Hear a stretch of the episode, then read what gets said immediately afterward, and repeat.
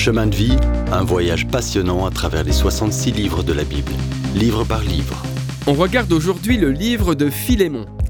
Presque toutes les lettres du Nouveau Testament sont destinées à des églises, mais il y a aussi une lettre personnelle de Paul à Philémon. L'histoire derrière cette lettre est étonnante et se déroule sur fond d'esclavage. Philémon, un riche colossien, semble avoir rencontré Paul à Éphèse. Parmi les milliers d'auditeurs de l'enseignement de Paul, Philémon est l'un de ceux qui ont mis leur foi en Jésus pour être sauvés.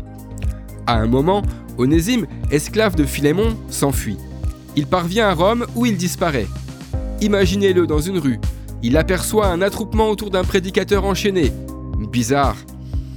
Onésime a fui ses chaînes et se croit libre, mais les paroles du prédicateur le convainquent qu'il est toujours enchaîné. Onésime demande que Paul lui explique l'évangile et miracle, il est réellement libéré. Il met sa confiance en Christ et devient une nouvelle créature.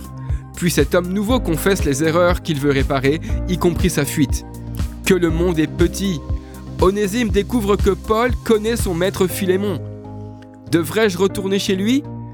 Oui, Onésime, tu dois y retourner mais tu découvriras une situation nouvelle. Tu porteras une lettre de ma part. C'est cette lettre qui se trouve dans la Bible, l'épître de Paul à Philémon, qui a deux buts.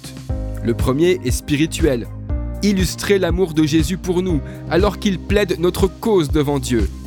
Le deuxième est pratique, enseigner l'amour fraternel. Paul appelle Philémon notre cher ami. Paul aime cet homme et c'est avec confiance qu'il lui demande une faveur. Philémon semble être un personnage important dans sa ville, mais plus encore, il est un témoin de Jésus-Christ par sa vie. Il aime le Seigneur, il réconforte le peuple de Dieu, il est fidèle en tout. Paul lui dit Reçois Onésime comme un frère, ne le punis pas comme un esclave fugitif repris, fais preuve d'amour fraternel. Dans ses autres lettres écrites en prison, Paul évoque une relation nouvelle entre maître et esclave. Ici, il démontre comment cela se concrétise. Ces hommes de classes sociales différentes pour le monde, animés de haine et de méchanceté mutuelle, sont appelés à vivre désormais comme frères en Christ. Paul plaide pour Onésime en tant que fils spirituel. Il reconnaît qu'Onésime lui serait utile à Rome. Il dit à Philémon Si tu veux me le renvoyer, j'en serai heureux. On ne sait pas si Philémon a renvoyé Onésime, mais on peut facilement l'imaginer sur un bateau pour Rome, porteur de provisions pour Paul. Cette belle lettre contient une illustration forte de ce que Jésus fait pour nous. Il plaide pour nous devant le Père. Reçois ce pécheur comme tu me reçois, Père. On a autant le droit au ciel que Christ lui-même, car on a son droit d'y être. Si cette personne t'a fait du tort ou te doit quelque chose, mets-le sur mon compte. Sur la croix, en donnant sa vie, Christ a remboursé la dette de votre péché. Traite-la, traite-le comme si c'était moi. Voilà ce qu'est être en Christ, accepté dans le bien-aimé. Réserve-lui la plus belle chambre, celle qui m'est réservée. On ne connaît pas la suite de l'histoire. Philémon fait-il plus que ce que Paul lui demande? Comme un vrai chrétien? C'est probable.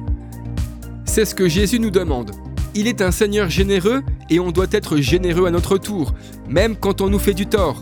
C'est ainsi que notre lumière brille le plus dans ce monde de ténèbres. Si vous avez aimé cette rubrique et si vous voulez en entendre plus, allez sur le site ttb.twr.org